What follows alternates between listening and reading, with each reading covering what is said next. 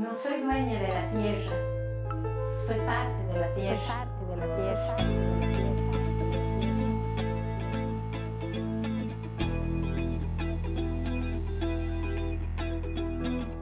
¿Eres de los que andan con sus bolsas reutilizables para todos lados? ¿Te molesta ver la basura en la calle y debates con tus amigas sobre si es mejor reciclar o reutilizar? ¿Te molestaron también cuando llegaste con tu servilleta de tela, cubiertos reutilizables y tu botella al local de comida de la esquina?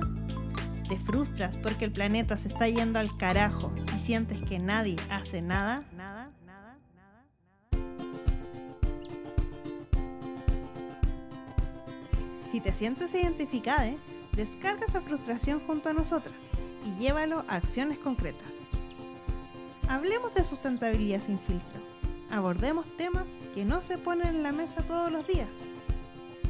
¿Qué estás esperando para aprender y escuchar chuchadas de vez en cuando? Ahora comienza Chuchetas Sustentables.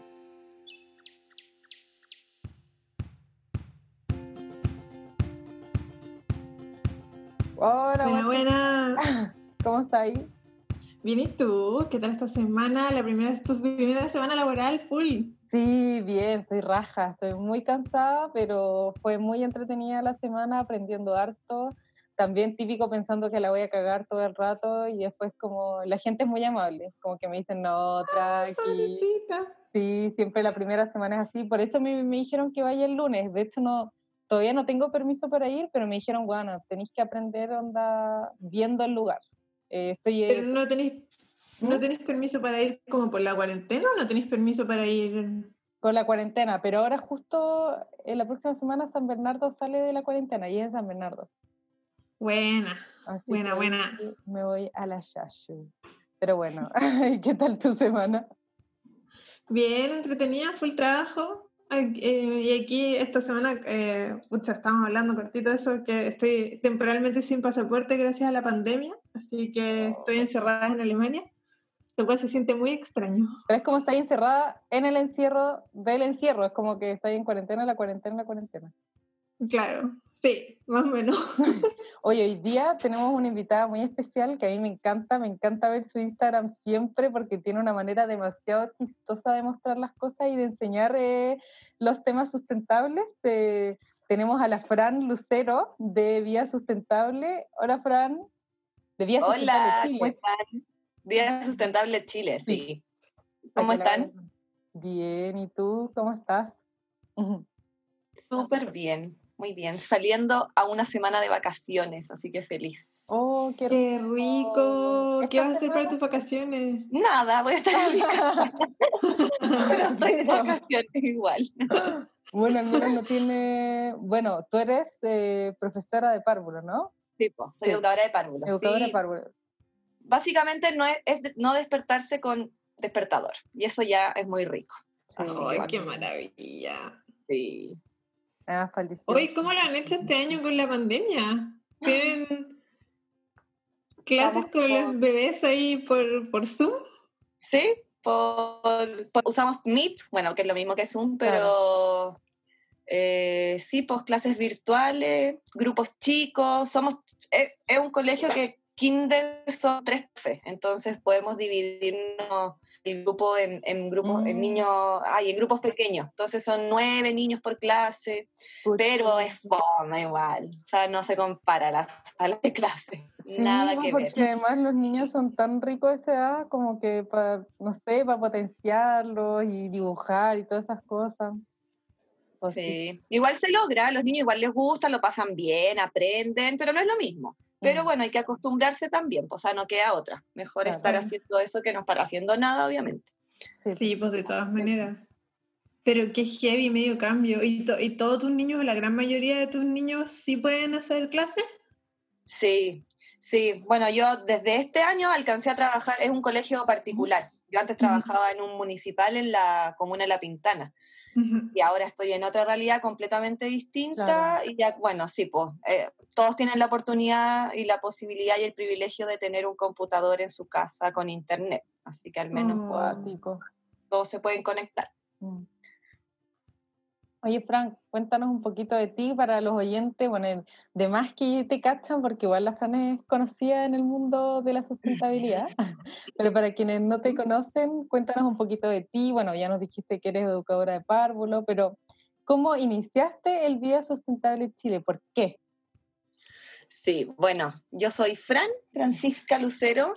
el Vía Sustentable Chile nació en febrero del 2018 y nació a partir de mi profesión de ser educadora de párvulos porque yo empecé a enseñarle a, las niñas con las que estaba en ese momento, eran puras mujeres, eh, cosas de educación ambiental, lo que yo sabía porque, o sea, en la universidad no te enseñan nada y en el, en el currículum nacional de párvulos tampoco hay mucho. Entonces empecé a enseñarles cómo a reciclar, a hacer un huerto, cosas súper simples que se podían trabajar con niñas de 5 años, 6 años. Y además que en el colegio donde yo trabajaba estaba en la población El Castillo, en La Pintana, eh, una población súper super vulnerable y además el colegio estaba entre medio de dos basurales ilegales, de dos vertederos. Entonces, como que partí con las niñas, después traté de meterles esto a los papás, que ellos vivían al frente del basural, o sea, los ratones, la basura, las quemas de basura, eso era pan de cada día para ellos y después también a los profes. Y ahí ya después hice un taller para las niñas más grandes, hicimos limpieza de estos basurales, mm. pero todo partió por ahí, como por querer eh, transmitirlo primero a las niñas y después ya a más gente, a más gente, y hubo un momento en que ya no conocía a más gente de manera presencial y dije, ya, voy a hacer un Instagram y lo que vaya aprendiendo, porque yo sin conocer mucho tampoco, lo voy a ir transmitiendo. Y si me equivoco, me equivoco, y si voy mejorando, voy mejorando, pero lo voy mostrando todo por ahí. Así que ha sido súper entretenido, ya cumplimos, cumplo tres años el, en febrero del 2021.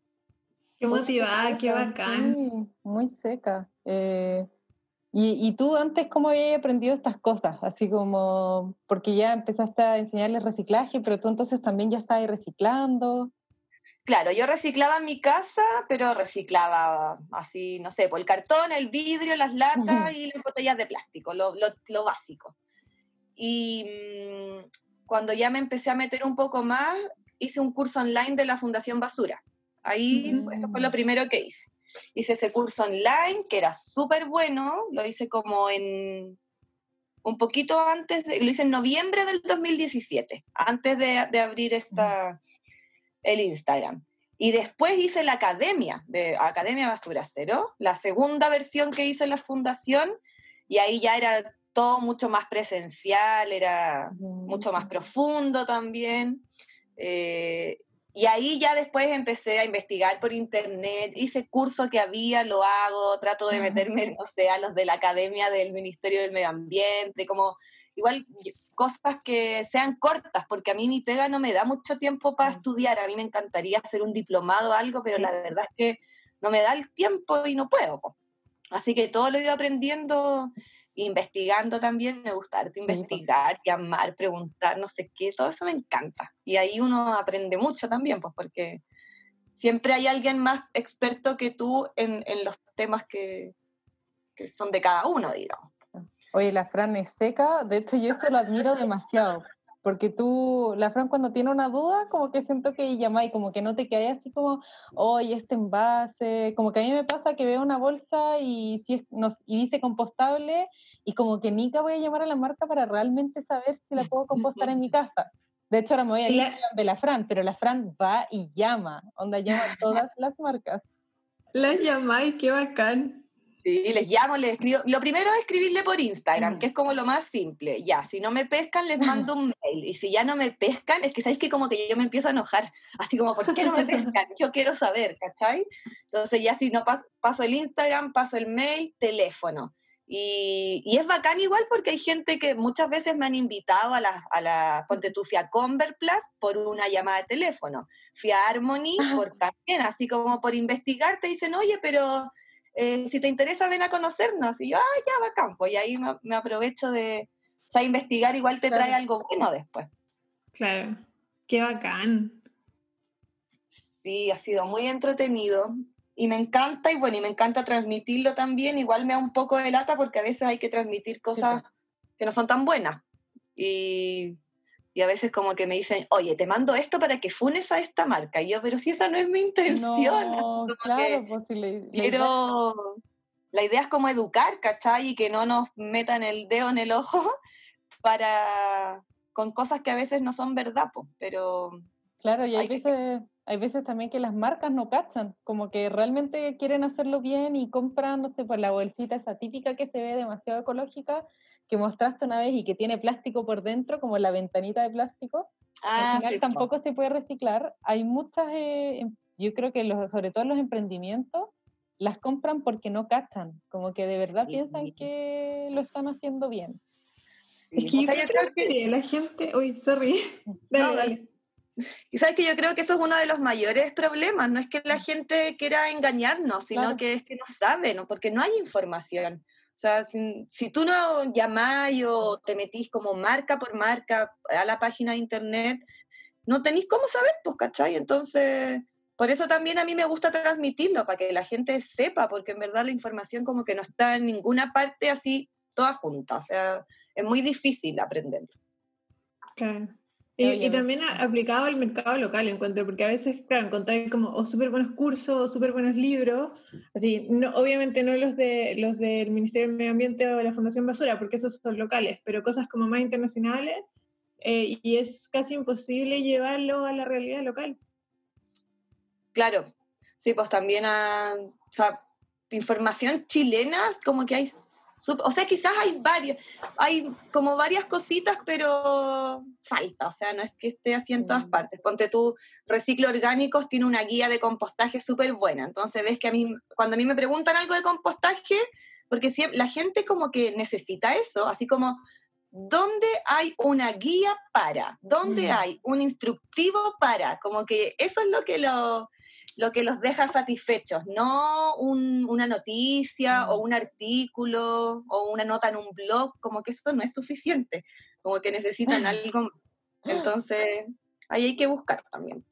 Sí, es muy cierto eso. Bueno, ahí con los compostables pasa mucho, o sea, que a mí me, me, llega a estresar de que todo como que se empieza a cambiar del plástico al compostable y yo también averiguando al final lo que es realmente compostable y que puedas poner en la compostera de tu casa es súper poco, porque para que un plástico sea hecho de fibra de maíz, no es como que hoy derrito del maíz y sale un plástico, como que igual le tienes que poner aditivos, igual le tienes que poner cuestiones que vienen probablemente derivados del petróleo igual o de otros químicos tóxicos, entonces al final tampoco eh, es como, oh, la maravilla cambiar plástico por compostable, como que hay una cultura. Y ahí a mí me gusta mucho lo que tú estás haciendo, que son estos eh, posts que dicen evita y prefiere. No sé si es evita la primera palabra, sí. Ahora la cambié. Ah, era rechaza, pero el ah, pero después... ha generado demasiadas eh, discusiones, así que dije, ya, lo cambio a Evita. Y... De hecho, a mí también me pasó los desafíos, yo ponía rechazar antes y ahora es como, evítalo, por lo mismo, como que ya no sea tan... Eh... Sí, para no ocupar la palabra, porque además que también perdí un poco un sentido, o sea, yo apruebo, ¿cachai? Pero toda la gente me, me empezó a decir apruebo, apruebo y perdía todo el sentido como del contenido que yo quería transmitir. Sí, pues, Entonces, ahora es evita, prefiere, esas son las palabras. Claro, entonces la Fran hace como estos, eh, evita y pone todos como, en, general son cosas cotidianas, no sé, por ejemplo, cuando tú tienes una servilleta en tu casa, ya tienes la desechable, entonces evita la desechable y prefiere la reutilizable. Y a mí me gusta eso porque también ya saca como este, como que tú nunca pones preferir algo desechable de otro material, como que siguen siendo cosas reutilizables, eh, como ¿Cómo crees que la gente ha respondido con eso? Como, ¿O por qué para ti es tan importante eh, que no existan los desechables y que empecemos a usar estas cosas reutilizables? Sí, bueno, esas publicaciones, cacha que yo las empecé en enero del 2019, pero eran distintas, o sea, mm. como que, o sea, ah, era lo mismo, pero salía solo la foto del, del producto y, y, no se entendía mucho. Entonces ahora esta es como la versión 2.0 de los Evita Prefiere, porque ya tiene una, una anterior. Y a la gente le encantan también porque muchas cosas no las conocen. No, ponte tú siempre que hablo de la lufa, es así un mundo de que eh, ¿qué es eso? ¿Cómo se ocupa? ¿De dónde viene? Y hay demasiadas, demasiadas preguntas. ¿Para qué decir la copita menstrual o las toallitas de tela? Porque ahí también se arman así discusiones bacanes igual de, de mucha conversación. Pero claro, la idea es mostrar algo que todos tenemos en la casa o que hemos tenido alguna vez y mostrar alguna alternativa y que esta alternativa siempre sea reutilizable y que sea ojalá un reutilizable eh, duradero, ¿cachai? Porque, por ejemplo, em, he mostrado también la, la máquina de afeitar la desechable, evita la desechable, prefiere la de acero inoxidable, que es manual, que te va a durar un montón. Podría poner también, prefiere una eléctrica. Mm. Pero la eléctrica en algún momento se nos va a echar a perder, la eléctrica o va a ocupar energía eléctrica también, entonces es como tratar de buscar la mejor alternativa que, que yo conozca al menos, porque siempre van saliendo cosas nuevas también. Sí, Pero han, salido súper bien, a la gente les gusta y van, van, van, aprendiendo igual de cosas que no son tan, tan cotidianas, por los pañitos encerados, ponte tú, en vez del film o de la luz.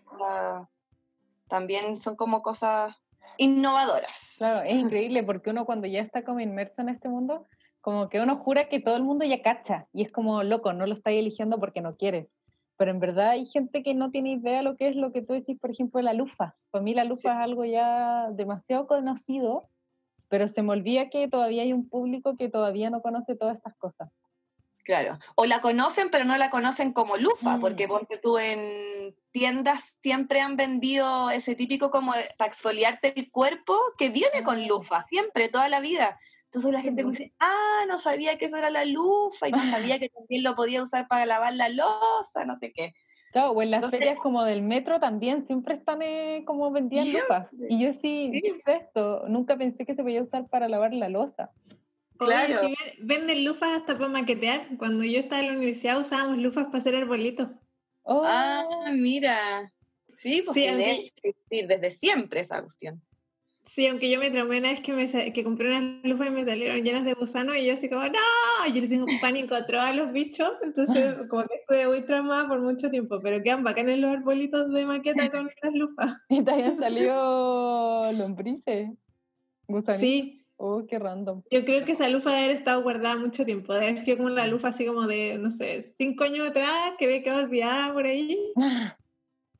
Seguramente. Es que es un vegetal, pues para quienes no la conocen, es una planta. Es un, ¿cómo se llama esto? Es como un zapallo italiano, pero que parece esponja. Sí. Yo pensaba antes que la lufa venía del mar, de hecho. Mm, por vos esponja. Suele pasar. Yo la verdad sí, por es que esponja. Sí, yo la, la, conocí como que me explicaron al tiro, entonces no tuve tiempo de, de, hipotetizar de dónde venía. Pero desde, desde, que desde que me la presentaron, la amé y me gusta harto, mucho. Así que ahora puse una, estoy, voy a sembrar, plantar una planta de luz. Bueno. Oh, qué bacán. ¿Pero es como un arbusto? Es, es una, eh, es como rastrera, o sea, como esas típicas plantas invasivas que te ocupan todo el espacio. Ah, es, como un zapallo, como, es, de la familia de las curcubitáceas, de hecho. Y como el zapallo, ¿cachai? Que son rastreros que te invaden todo el espacio, de ahí mismo viene la lufa. Y se da acá, de hecho, yo de repente, yo a veces vendo lufas y se las compra una señora de la sexta región, o sea, se dan en Chile. ¿no? Sí, yo he visto hay... gente sí, que, tiene, que vende hasta las semillas de lufa orgánicas. Sí, el tema es que hay, que tener espacio, porque como son invasivas, ocupan harto espacio. Así que mm, ojalá se me dé. ¿Y tu hermana tiene? Ah, bueno, la Fran eh, además tiene una hermana que también tiene un Instagram que se llama Huerta en mi balcón. Que yo lo encuentro genial porque mucha gente piensa que no podrías tener un huerto en tu casa. O sea, en tu balcón, si es que tienen vives en departamento, pero ella tiene de todo. Tiene el de manso huerto. Todo, sí. La Cami empezó hace como dos años con el huerto y sin saber nada, porque nosotras no somos de familia, de campo, ni de plantar, ni de nada. O sea, somos súper santiaguinas, pero así cemento máximo toda la vida. Y, y le ha ido súper bien, tomates, arvejas, ha puesto muchas cosas y se le da bacán en el espacio Claro. enano que tiene, o sea, un balcón súper chico. Son departamentos antiguos donde vivimos, entonces son chiquititos, pero súper bien, se puede. Se puede tener un huerto en el yo siento que influye caleta la energía, como que cuando uno está así como determinado a que las cosas te crezcan y está ahí como así dándole pura energía positiva, yo siento que van a salir igual. Sí, Yo- obvio. Yo ahora encontré un, es, es como, imagínense así un cuadrado gigante, no sé, como de un metro por un metro de fieltro, y en ese cuadrado están cosidos bol- bolsillos con esa misma tela. Entonces lo puse en la pared y eso- esos bolsillos los hice, los hice jardín vertical. Entonces tengo creciendo puras hierbas chiquititas. pues, Claro, tengo pero vanilla, tengo em, cilantro, tengo, em, ay, no sé, puras plantas chicas en realidad, un par de flores así como para que lleguen las abejas. Ay, bacán. Me encantan. Sí, igual los champiñones, ostras, crecen fáciles también. Creo que se pueden poner como en, en cajitas. Tú decís como poquito espacio porque igual, no sé, cada bolsillo sí. tendrá como 10 por 10 centímetros. Mm. Vendían unas cajas antes. Le mandé igual ahí así como unas, tenía unas semillas de zanahoria y unas semillas de rabanito. Y yo dije, ya bueno, vamos a probar qué sale. Así, si no sale, ¿no? Es que Y los rabanitos eso- Vaya. Experimentar. Nosotros hemos metido unas papas en el jardín también que estaban brotadas y ahora está el medio árbol, así la media planta. ¿En serio? Oye, ¿y cómo se sabe cuándo las papas están listas? Porque yo, a mí me salieron unas papas voluntarias y no tengo, tienen hojas, como de este porte, pero... Según yo, se- las papas se plantan ahora, esta es como la época, como a Mm. principios de primavera o fines de invierno, y están listas en verano. Pero, ¿y cómo Yo- sabes? Porque es como sorpresa, onda tenéis que cavar nomás para saber si hay papas. Sí, po. Yo asumo que tiene que florecer primero, yo no sé nada, onda, nada. Sí, yo también. Yo te diría que es cuando se le caen las flores, pero no estoy segura. Yo Ah, realmente no. Yo googleo, digo, sí, yo digo ya, ¿cuándo está lista la papa? Mm, Bueno, hay, hay caleta de videos. ¿Cómo saber cuándo cosechar las papas en YouTube? Oye, Fran, yo tengo una pregunta, ¿y a ti, y de repente te han alegado así como las empresas? Yo so- solo sé de un caso, como que te hayan dicho, oye, no sé, porque a veces como haces estas investigaciones o vas a ver, a mí me encanta eso, como que eres súper transparente de que te sale una, no sé, el yogur ahora se puede reciclar y lo vaya a buscar, vaya a grabarlo, vaya a ver que realmente se esté sacando la etiqueta para que se pueda reciclar. ¿No te, alguna vez te han llamado las empresas así para decirte, oye, Fran, no sé, está ahí funando mi marca? Mira, muy chistoso porque me han llamado, pero en, en la buena onda igual, así como, oye, eh, ¿te parece que hagamos algo juntos? Como para arreglar la cagadita que nos dejaste, como que eso siento yo, ¿cachai? Tú me pasó con Tetra Pak, una vez que yo subí un video ay, y dije así como, esto se recicla de tal manera, que es una marca, o sea, súper universal, ¿cachai? Y me llamaron para aclararme y para decirme que las cosas no eran como yo las decía, sino que eran de otra forma, no sé qué. Eh, pero a veces la marca, ponte tú también, esa marca una vez sacó una campaña de meter la bombilla dentro de las cajas. Que seguramente en otro país eso lo podrán hacer, pero allá acá, yo acá le pregunté al menos a cinco puntos limpios de Santiago y en ninguno te aceptaban la bombilla. Entonces cuando me llamaron yo les decía, pero es que eso no es acá en Chile, no se puede, ¿por qué lo ponen como mensaje si en verdad nadie lo va a poder hacer? Y ahí como que me llamaron para explicarme también de que eh, esta marca es súper internacional, que está en todos los países y en otros sí se puede. Eh, acá, acá se puede reciclar, pero no hay un punto para que el, el usuario lleve la bombilla, Mm. ¿cachai? Entonces como que tratan de excusarse, pero al final un- yo igual corto y digo así como, ya, no, no me convencieron. No, eso... No, y eso además que hubiera sido internacional, como que no tenían cómo identificar cuáles eh, cajas iban a tener la bombilla, muy frío. Sí, Pero además, o sea, yo te diría, bueno, no sé, Coti, tu experiencia en Italia, pero por ejemplo, yo así en Alemania, pensándolo bien, creo que nunca en mi vida he visto una cajita de Tetra Pak con, con pajita. Acá las hacen como que las No, por el lado, onda las chiquititas. replicado. Sí, y te la tomáis sin pajita. Como que no, no he visto nunca una cajita de, de Tetra Pak con pajita. Puta, yo allá nunca vi una cajita chica. Solo vendían grandes o botellitas, pero cajas de Tetra Pak nunca vi chicas. Y de hecho la bombilla como que no existía en el supermercado, como, pero igual allá es que... No, acá sí hay, cada vez menos, pero sí hay. Es que igual es muy distinto el reciclaje allá, porque por ejemplo, todo el plástico lo pones en una misma cosa.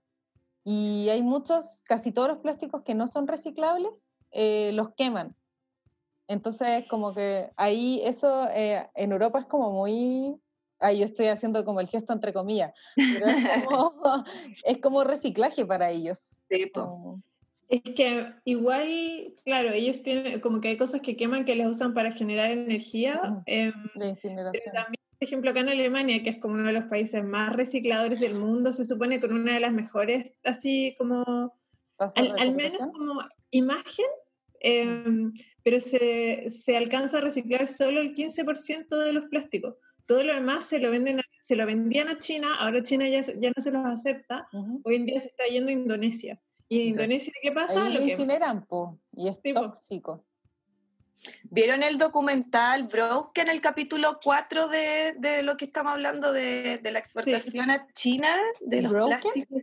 Sí, Nunca capítulo 4. Bueno. Habla, habla como de la falsedad del reciclaje y que claro, que todos los países bacanes que decían que reciclaban un montón, mandaban todo a China y China se hacía cargo de toda como la basura de, de los demás, pues, ¿cachai?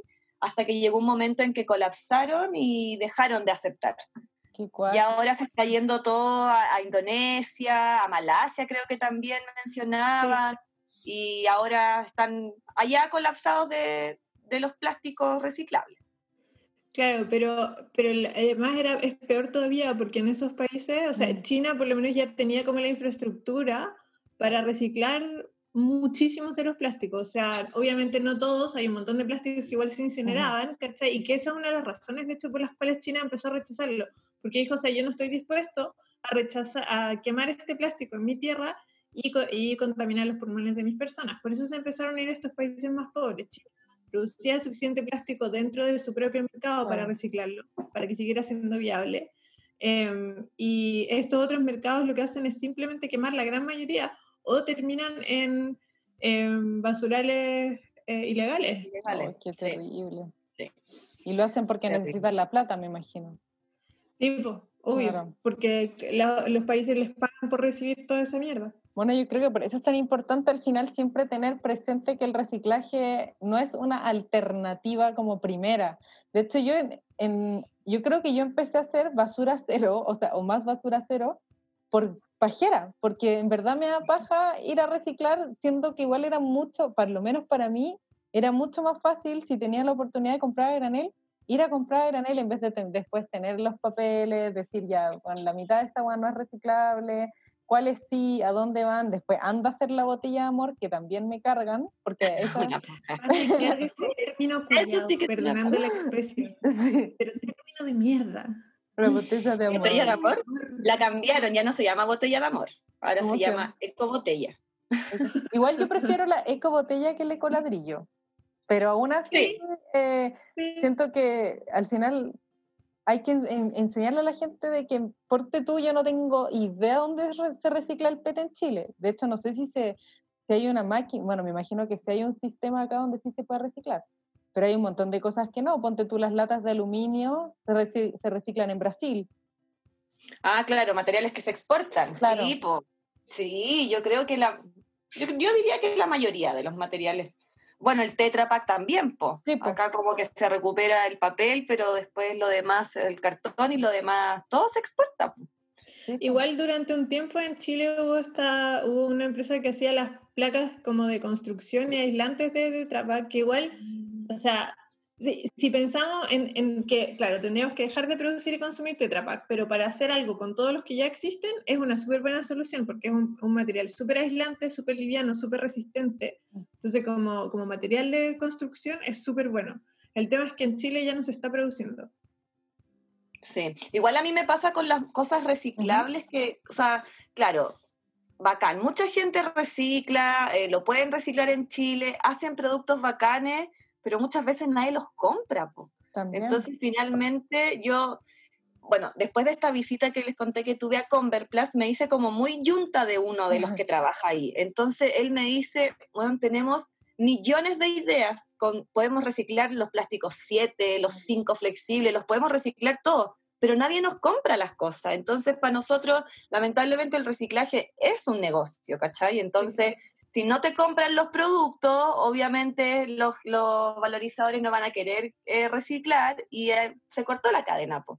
Entonces yo creo que hay que empezar también a consumir eso, o sea, si vas a preferir comprar algo, tiene que ser de materiales que ya fueron reciclados. po. Claro. La pintura, por ejemplo, la que está hecha de pluma vid, que yo juré que era mucho más cara que una pintura normal y el otro día estuve cotizando y habían en algunas partes que incluso estaba más barata. Entonces hay que preferir Ujú. ese mercado también, o sea, si es que vas a reciclar, prefiere ese mercado. Si no, obviamente intenta evitar todas las cosas aunque sean reciclables. Igual Oye, ahí, pero ¿y no, la, no las compran porque en el fondo hay muy poca industria local que pudiera hacer algo con esos productos reciclados? ¿O por qué no los compra la gente?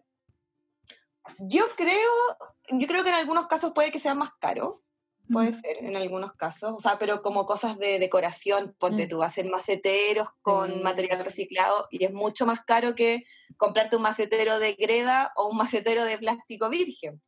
Yo creo que Claro. por ahí va, va más y también que hay pocas opciones, o sea, si tú te querís comprar un macetero de material reciclado, no sé, habrán 10 modelos y de otro tipo hay 100 modelos.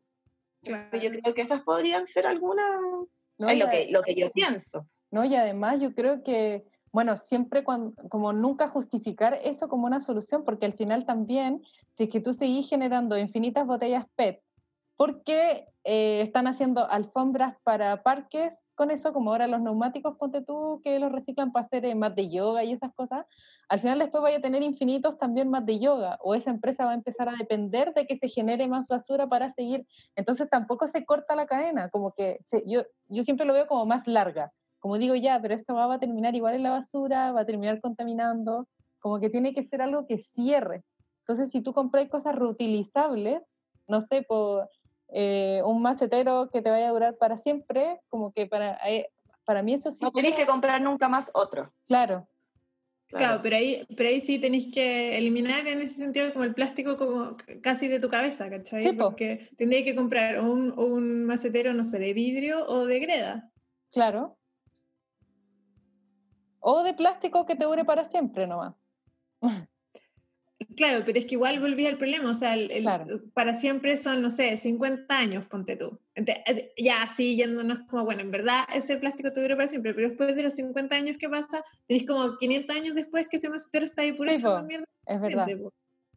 Ah, claro.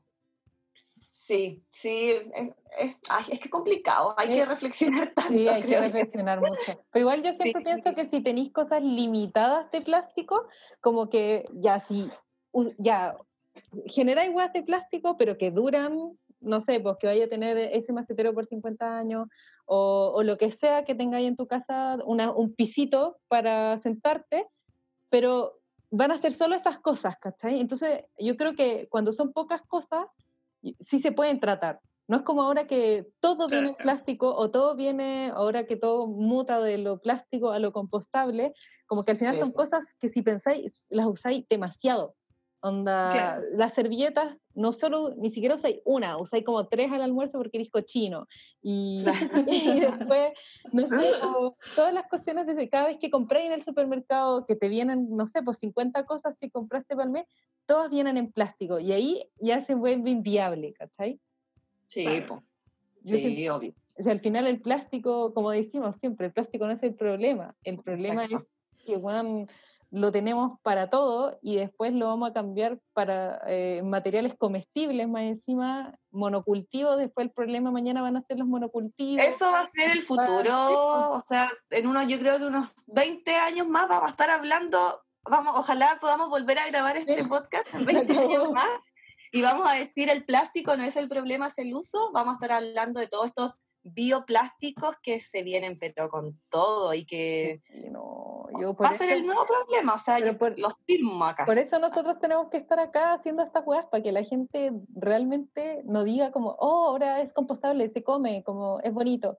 De hecho, Claro. los monocultivos son un problema desde, seg- desde el término de la Segunda Guerra Mundial.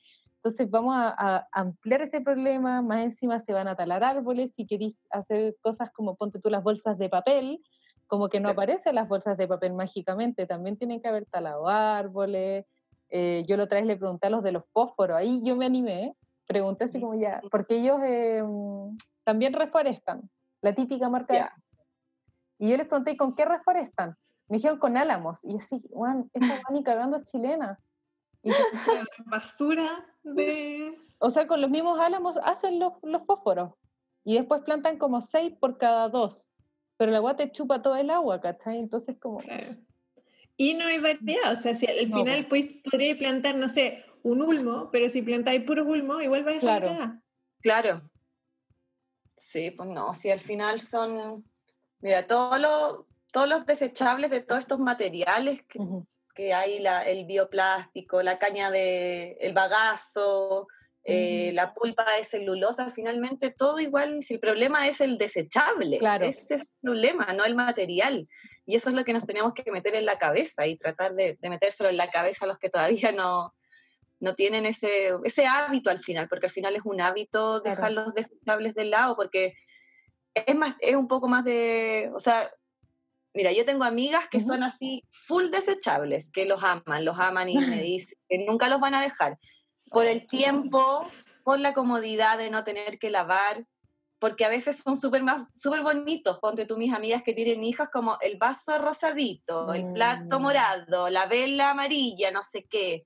Entonces, claro, si queréis tener un cumpleaños así lleno de colores, tendría que comprarte no sé cuántas cosas reutilizables. Claro. Pero por eso es Mm. como un cambio de pensamiento tan global, o sea, como que son tantas cosas las que influyen que no, Sí, no te puedes quedar solo en una cosa. Sí, po. Igual ponte tú, nosotras crecimos en un ambiente en los que incluso esos manteles y las cosas de cumpleaños se reutilizaron, pero hasta el infinito. O sea, yo me acuerdo Ah, cuando, cuando yo el del cumplí Rey- seis años, Sí, el tuve Rey un- León el del Rey León. todavía sí. lo tenemos. Mi cumpleaños fue el Rey León.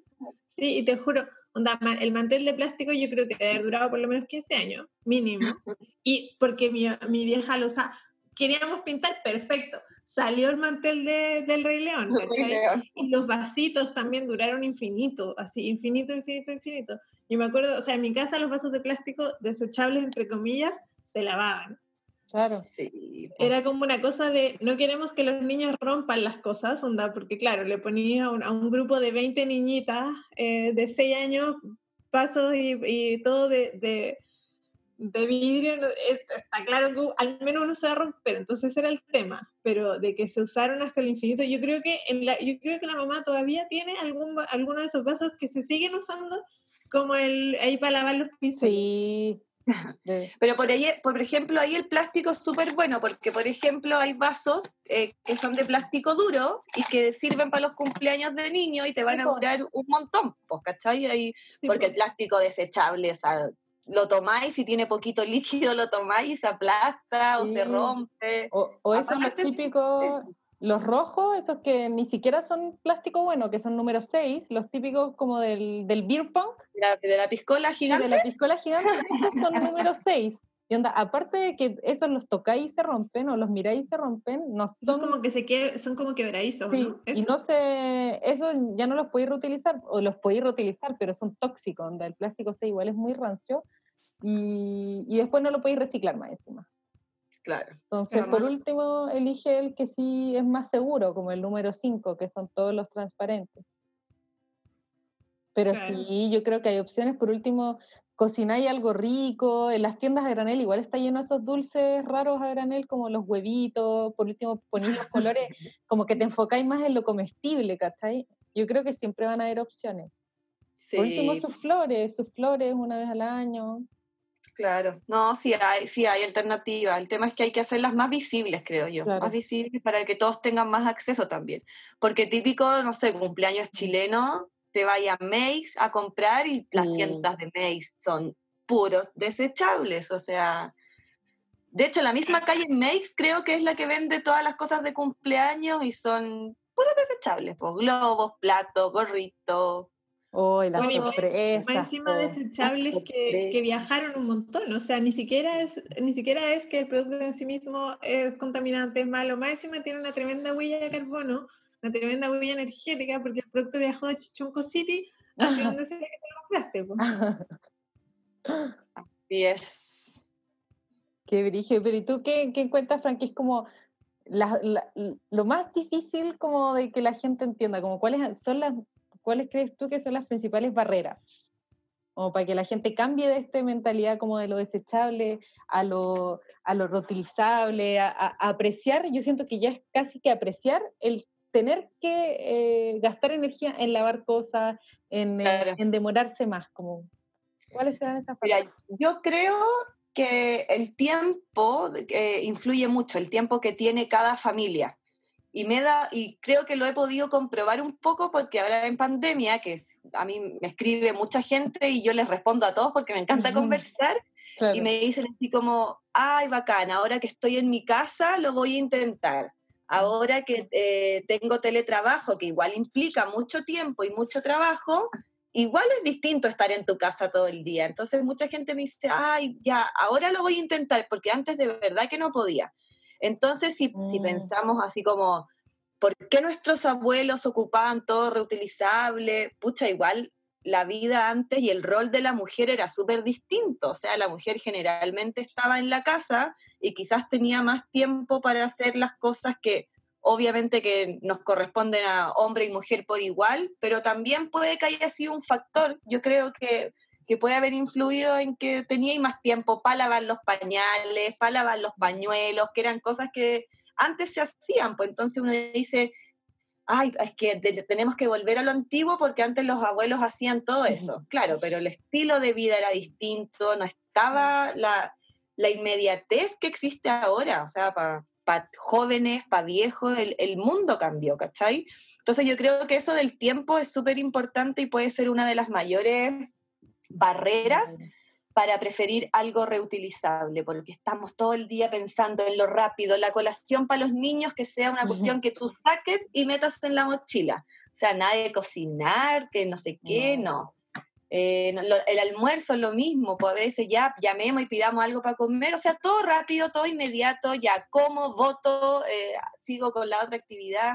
Entonces, ese ritmo de vida yo creo que es la principal barrera y seguido por la desinformación, pues de que volvemos a lo mismo de que no, no hay mucha información sobre esto y no de repente no se sabe de las opciones que hay eh, o dónde encontrarlas, quizás pueden haber algunas opciones pero solo en Santiago y no en, en el resto de las regiones. Claro.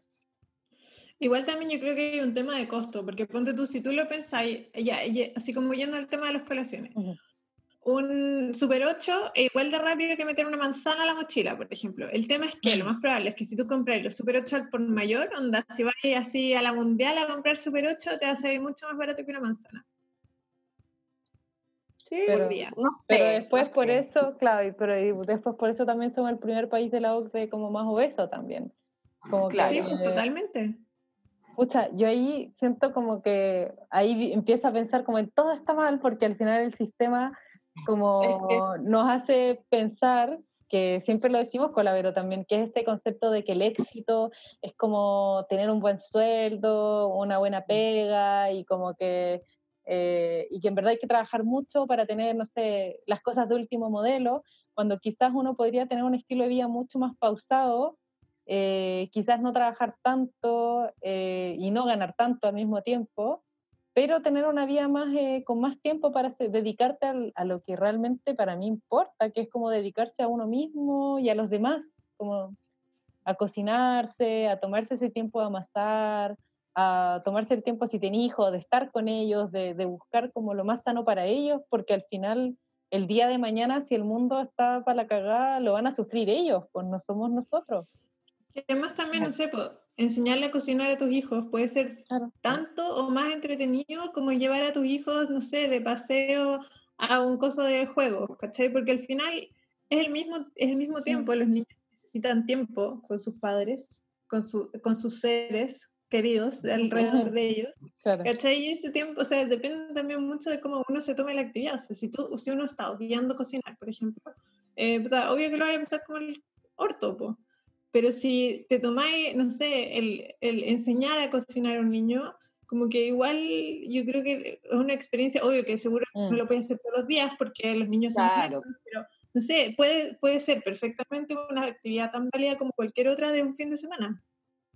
Sí, Sí, pues, el, el batch cooking, que es como cocinar, eh, un día cocináis como todo lo posible para la semana, así sopita, eh, se También. puede hacer de todo, las legumbres, como que Sí, uno puede generar estrategias también. Igual no sé dónde te escuché, Coti, el otro día, que me hizo mucho sentido y ahora con esto que hablamos del tiempo, de que, no sé dónde fue, pero que tú decías que en tus pausas de 15 minutos ahí el pan. ¿Dónde fue? Sí, ay, ¿dónde fue? Bueno, en alguna parte lo Sí. dijiste y claro, quizás no tenís mucho más tiempo que antes, pero estáis en tu casa, po. Y ya esos po. 15 minutos que tenía entre medio te ayudan a hacer un cambio. Entonces yo creo que esos 15 minutos para mucha gente ha sido muy valiosa y también han podido intentar hacer cosas Sí, po. nuevas en esos minutitos que te quedan entre medio. po. Sí, pues, yo Así estudio eso, los intervalos, hago 45 y 15 minutos de descanso, 45 trabajo, y ahí al tiro te levantáis, lo primero que hacís, la primera leudación, o sea, como la mezcla, después los otros 15 minutos amasáis, después lo otro vaya a dejar el pan tapado y así. Bacán, porque mucha gente cree que, ay, no, para hacer pan necesito estar toda la mañana en la cocina o tener mucho tiempo. Y esas cosas hay que ir desmitificándolas. Sí, pues. Igual sería bacán como que las, em- los empresarios también, o, ya también hay, emprendimiento, empresas, como que se vayan dando cuenta que la calidad de vida de sus trabajadores también es importante y que esta forma puede ser que ya no tra- teletrabajes o, o vayas a trabajar los cinco días de la semana o teletrabajar los cinco días, pero trabajar tres días a la semana, los otros dos teletrabajos, como que hasta puede ser más saludable para todos, como que yo creo que las Sí, empresas también pueden rendir mejor al final. Sí. Sí, pues, así. Igual yo, ¿Mm? Dale, dale. y yo tengo un amigo que su empresa, que bueno, es de informática en verdad, pero se cambiaron al teletrabajo para siempre. Nunca más van a ir a la Oh, oficina. cacha. porque les resultó tan bien que tan bacán, po, así que teletrabajo para siempre.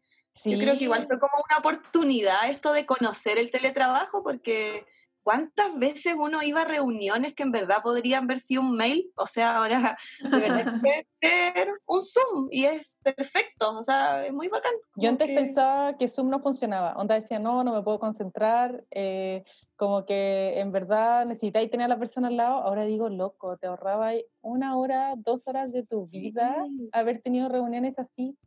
Y son Sí. igual o más efectivas porque te vaya la tarea. Y después Claro. ya, sí.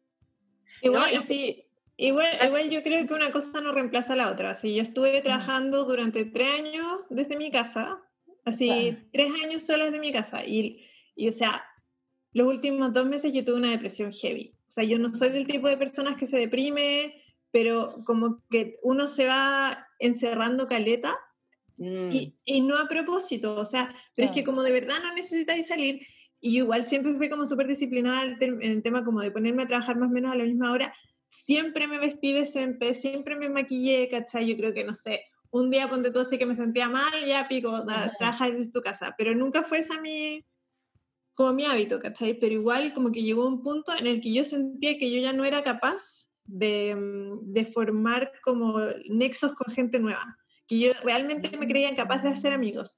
Y esa weá, o sea, cuando yo empecé, yo trabajo ahora en un, en un espacio de innovación, em, y cuando empecé a ir, te juro que era, para mí era una tortura, o sea, yo me tuve que obligar durante todo el primer mes, iba así onda al borde de las lágrimas caminando al metro, y a veces, y a veces Sí, hasta, yo creo que dos veces me devolví a mi casa, haciendo no, bueno, y cagando voy a ir a la No, oficina porque te da miedo así. porque tenía un miedo heavy al rechazo y no era así, no- onda, no tenía ningún sentido, ¿cachai? Pero mi cerebro, mi cuerpo como que me decía, no, bueno, ya nadie te va a querer, tú, como que fue mucha, mucha aislación. Para mí así, a mí me encanta como que el mix, yo Mm. encuentro Sí, el mejor. mix yo Sí. le tengo. El mix sería bacán. Igual yo creo que así- mm, Tres Igual días en la oficina, dos en la casa. Igual yo creo que ahí los de la empresa informática como que sí se van a tomar su chelita cuando se acabe la cuarentena. Como, Sí, pues Sí. obvio. sí. Igual yo creo que, o sea, bueno, hay cosas que sí o sí tienen que ser presenciales. Por ejemplo, yo, la educación y los niños necesitan estas interacciones sociales, sí, o Sí. sí. O sea, es parte de, de la vida y lo que tienen que aprender. Pero, no sé, quizás sí, bueno, obviamente un mix, así tres días, dos días. Pero también ahora es, es mucho más terrible porque estáis teletrabajando y tampoco podía hacer vida social con tus Sí, amigos, po, o sea, no podéis salir, po. o sea, hacer vida física pero quizás trabajando y haciendo vida social presencial. Claro, sería igual ponte tú, yo, yo encuentro como que lo que pasa así como en las conversaciones de pasillo en la oficina igual son importantes. Ah, yo de, verdad, yo encuentro que como el mix es lo Mm. ideal, porque uno como que alcanza a disfrutar eso de que, Claro. no, te, de que no tenés que estar perdiendo onda cinco veces a la semana tiempo en traslado. No sé, ponte tú, a mí me cargaba hacer, lavar la ropa el fin de semana. Era una wea que así me ponía de mal humor cuando trabajaba cinco veces a la semana en, en oficina. Y esa wea de mezclar, entonces no sé, ponte tú, si yo me quedaba acá el martes y el jueves, puta, el martes y el jueves lavaba la ropa, me tomaba mi break y iba, puta, ponía a hervir el agua para el segundo tecito y colgaba la ropa, ¿cachai? Y ponía otra carga y así. Sí, muy bacán. Sí, yo también pienso. Además, más sustentable, pues usáis menos el auto, eh, tenéis más tiempo para cocinar. Yo creo que es eso, como también siempre he pensado que ese ritmo de que todo ya, todo al tiro y que al final llegáis a un punto que ya filo todo, total, quiero tener el mayor tiempo posible para mí. Entonces, caí en lo desechable o en lo barato o en lo simple y por no saber también. Sí. Claro. Mm. ¿Y tú qué le recomendarías, eh, Fran, como a, a los que nos están escuchando, como así? ¿Qué sería lo, bueno, es que yo creo que lo primero que cambiar va mucho por la persona, pero quizás qué fue lo primero que tú cambiaste, lo que fue más fácil para ti? Mm, Yo creo que, mm, bueno, sí, pues como decís tú, lo primero es como ver una necesidad personal y de ahí va a depender de cada persona, porque puede que te interese la ropa, te puede interesar la cosmética, te puede interesar la comida, o sea, podéis partir por distintos ámbitos. Yo partí por la basura, eso fue como lo que a mí más me llamó la atención y empecé a pensar solo en mi basura, onda, todo lo que llegaba a mi casa yo lo tenía que reciclar o compostar, y si no, no llegaba. Y eso fue súper difícil también porque el primer año yo soy como súper perfeccionista y mi primer año de vida como más basura cero lo pasé mal igual porque así obsesionada, como, no, ¿cómo compraste No. eso si no se puede reciclar? Así muriendo. y, y de ahí fui aprendiendo, obviamente fui siendo más flexible y también me dejó de importar un poco la basura si es que lo que venía de atrás era más, eh, más importante. Por Claro. ejemplo, no sé, pues, me da lo mismo generar un- una bandeja de plástico si voy a preferir un producto vegetal que uno de, que venga de animales, ponte tú. ¿Cachai? Como que empecé a poner en, en equilibrio. O da lo mismo que este lado venga en un envase que no se puede reciclar, pero es chileno, es artesanal. Como que empecé a hacer ese ejercicio también. Entonces yo creo que uno va a partir siempre por lo que más le haga sentido. Y después de ahí Claro. solitos se van a ir eh, dando cuenta de que una cosa lleva a la otra y eso es inevitable, porque Sí. siempre me acuerdo, yo cuando empecé, yo comía carne así carnívora, y una vez le pregunté a la Cami de no me da lo mismo, me acuerdo. Y le dije, oye, ¿tú cómo compras carne y no generas basura? Y fue como, no como carne, así como, ¿cómo vas a ser sustentable si comes carne? Y yo, ay, tenés toda la razón, pues, ¿cachai? Y ahí como que empecé a hacer un nuevo cambio, y así de repente me fui dando, de me fui dando cuenta de cosas que, que al final es todo un círculo, pues no podéis cambiar Mm. solamente una cosa, tenéis que hacer un poquito de todo. Qué brillo, a mí me pasó al revés que a ti. Yo empecé por la carne, que era lo que a mí me hacía sentido, como el amor por los animales. Me hice vegana y al principio era como, bueno, soy vegana, ese es como mi, mi, aporte. mi aporte, entonces yo, y compraba también todo mientras fuera vegano, bacán. Eh, y de ahí me fui dando cuenta de lo mismo que tú, como, como al final también la basura está impactando al planeta, que eso afecta a los animales, afecta a las personas, eh, y después vas cayendo. eh, mi pololo una vez me dijo un- una analogía que es muy bacán, que es del cubo Rubik. que es que tú no puedes cambiar el cubo, o sea, no puedes armar el cubo Rubik de una cara, como que se arman todos al mismo tiempo. Entonces, Ay, eh, bacán. al final todo se relaciona, la ropa, la cosmética, o sea, al final todas las cosas uno las tiene que ir haciendo en esa línea. Obviamente uno parte por lo que le es más cómodo, hay cosas que en verdad te van a costar, eh, sobre todo la gente, hay gente que tiene, no sé, que le gusta, no sé, fumar, quizás se va a hacer lo que más le va a costar dejar, ¿cachai? O a la Claro. gente que le encanta el chocolate, como que siempre va a haber algo como tu talón de Aquiles. Sí, pero yo igual opino que, o sea, yo prefiero mil veces, Sí. bueno, esa frase anda dando vueltas por ahí como del ambientalista imperfecto o el basura cero imperfecto, es mucho mejor porque, no sé, a mí me cargan los veganos pacos o los, o Claro. los cero basura pacos que así como, oye, te compraste un desechable y no sé qué, como que yo prefiero hacer de todo un poquito que solo una cosa y hacerlo perfecto. Sí, como que yo totalmente. creo que uno puede aportar mucho más haciendo un poquito de, de todo. Y es que todo Sí, al aporta. final cuando uno lo, cuando uno lo va compartiendo también después no te das ni cuenta de cómo eso genera un impacto. O sea, este podcast, no sé, ponte tú en mi oficina, el, el, así, el, el- el localcito de la vuelta donde todo el mundo va a comprar siempre, tenía onda, to- de toda la vida las ensaladas así como en el clásico pote desechable. Entre medio lo cambiaron al, al- como solo la tapa de plástico y la base de Mm. polipapel. Y, to- y todo así como en la oficina, oh, se ve. Y va encima como que era como súper Claro. verde, así como la imagen todo así, oh, esto debe ser mucho mejor. Y así como, no, esa hueá no es reciclable. Y ahora hace dos semanas lo cambiaron a solo envases eh, retornables. Y todos así en la oficina, oh, No. Qué bacán. están orgullosos de nosotros. Y yo así como,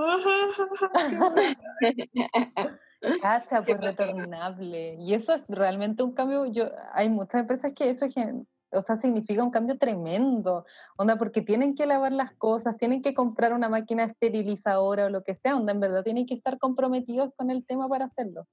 Sí, pues, y este localcito tendrá, no sé, es, es enano, o sea, yo creo que son tres metros cuadrados, una cuestión Ajá. así. Así, por lo menos lo que se ve adelante, atrás debe tener algo más, pero es súper chico, es súper, súper chico. Y, pero venden una cantidad de ensaladas y todo, em, y de, y de sándwich y cosas así, venden mucho.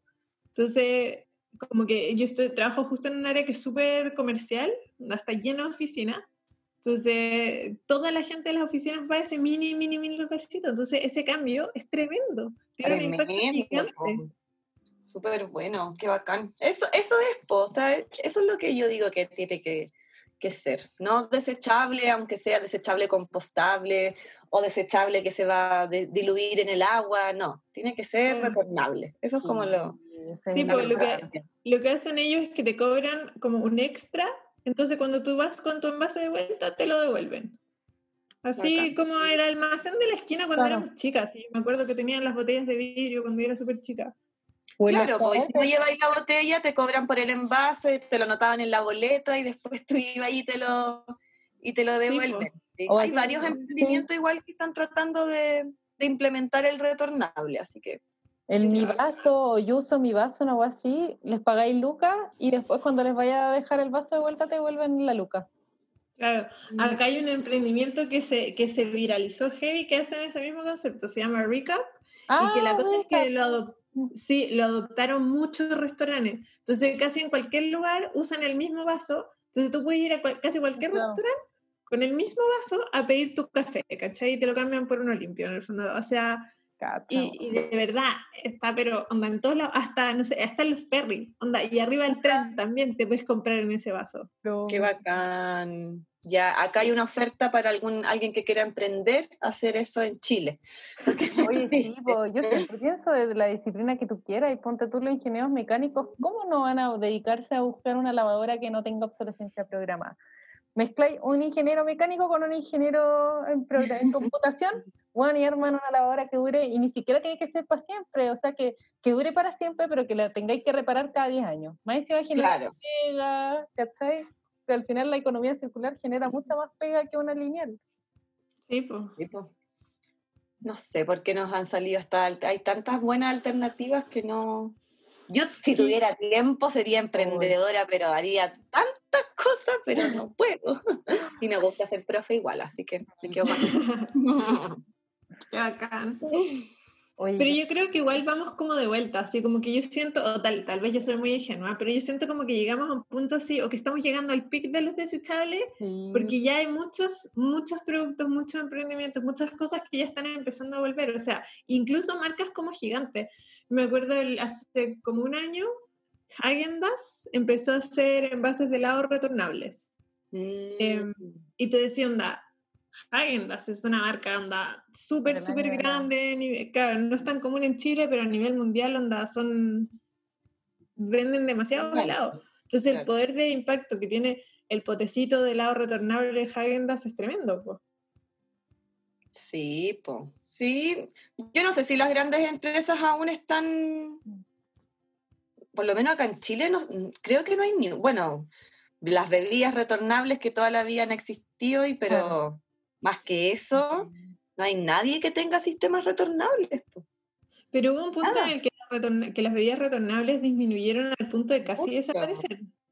O sea, en los supermercados ya ni, casi ni existen, Mm. pero ahora se supone que tienen que volver con el tema de, o sea, si es que se aprueba la, la ley de los desechables de un solo uso, de los plásticos de un solo uso, pero no, yo creo que en los almacenes de barrio hay, siempre hay, pero en un supermercado es muy difícil po. encontrar. la botellita En de los almacenes de barrio sigue habiendo hasta de vidrio, po. Por eso, Sí, esa es la po. raja esa. Porque pagaba menos si la devolvía y una cosa así.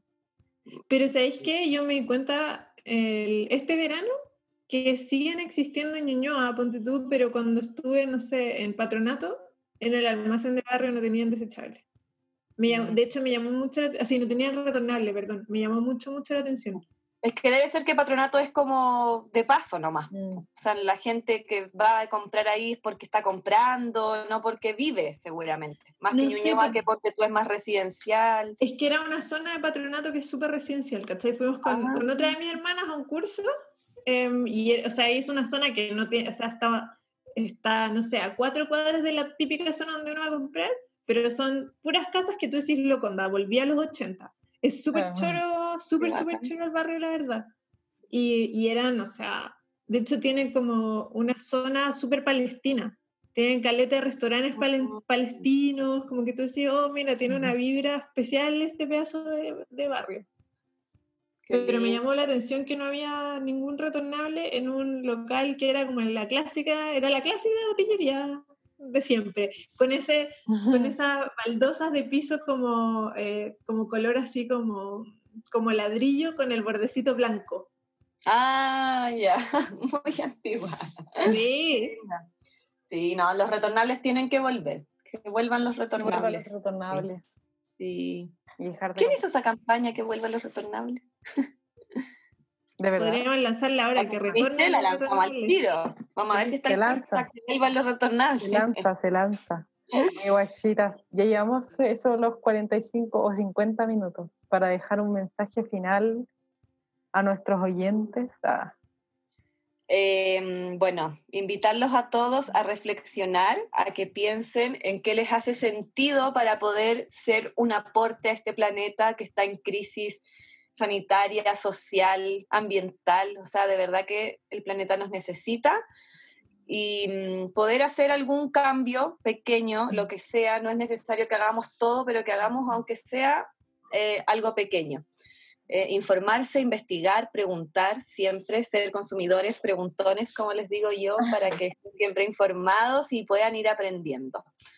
Así que eso más que nada, reflexionar yo creo y interesarse también de que en verdad eh, nosotros vivimos acá, o sea, la Tierra siempre va a existir, si, si pasa algo somos los primeros en desaparecer lo- los humanos, así que si usted quiere vivir, póngase las pilas, haga algo por su planeta, lo que más le haga sentido. eso. Me encantó. Bacán, muchas gracias por la invitación también, chiquillas. No, gracias a ti. Igual me entretuve, se me pasó volando la hora. Sí, demasiado rápido. Yo, que, eh, yo creo que eso es lo más inspirador, como saber qué se puede, como que uno puede empezar y empezáis de una cosa así, de ya, me propongo dejar de comprar, no sé, eh, dulce o no sé, ya, procesados o bebidas o lo que sea. Si ya no voy a comprar ketchup, lo voy a hacer yo y después empezáis. Es como una cosa y después ya... Una cosa, dominarla, pasar a otro nivel. Sí. Y así vais avanzando de a poquito. Claro. Porque también si haces todo de una, te volvís loco. Así que hay que de a poquito. Sí. Y también encuentro que uno tiene que ser como eh, amable consigo mismo, porque igual una vez se recae. Cuando tú y ahora la otra vez probé un dulce nuevo que no sé quién me regaló y estaba obsesionada con la weá, obsesionada. Como, Ay, quiero solo uno. El otro día me compré cinco, weón. No. Porque claro, todos envueltos en plástico no, em, no reciclable. Y yo, sí, no. Sí, pero ahí uno no tiene que sentirse culpable, simplemente como decir ya, bueno, una vez o dos, como que eso no te hace al final no sustentable, ¿cachai? Sí, pues. Claro. Yo, yo cuando me equivoco, para no sentirme culpable, culpable, así como que me autoengaño y digo así como, ya, estoy haciendo muchas cosas. O sea, si ya me equivoco una vez, no importa, Fran, permítetelo, permítetelo de vez en cuando. Ahí me siento un poco más tranquila. Tal cual. Por eso ambientalistas imperfectos. Exacto. Ya, pues, huechitas. Muchas gracias, chiquillas. Gracias a ti. No, muchas gracias a ti, de verdad, estuvo demasiado bacán. Sí. Así que nos vemos en otro capitulón ah, de chuchetas Sí. sustentables. Ahora, esto chuchamos harto, me encanta. Está bien, pues, había que, ameritada. Así es. Ya, un abrazo. Un abrazo enorme. Nos vemos pronto. bien. Chaitos, ahí vemos cuando nos vemos. Chao. Chao.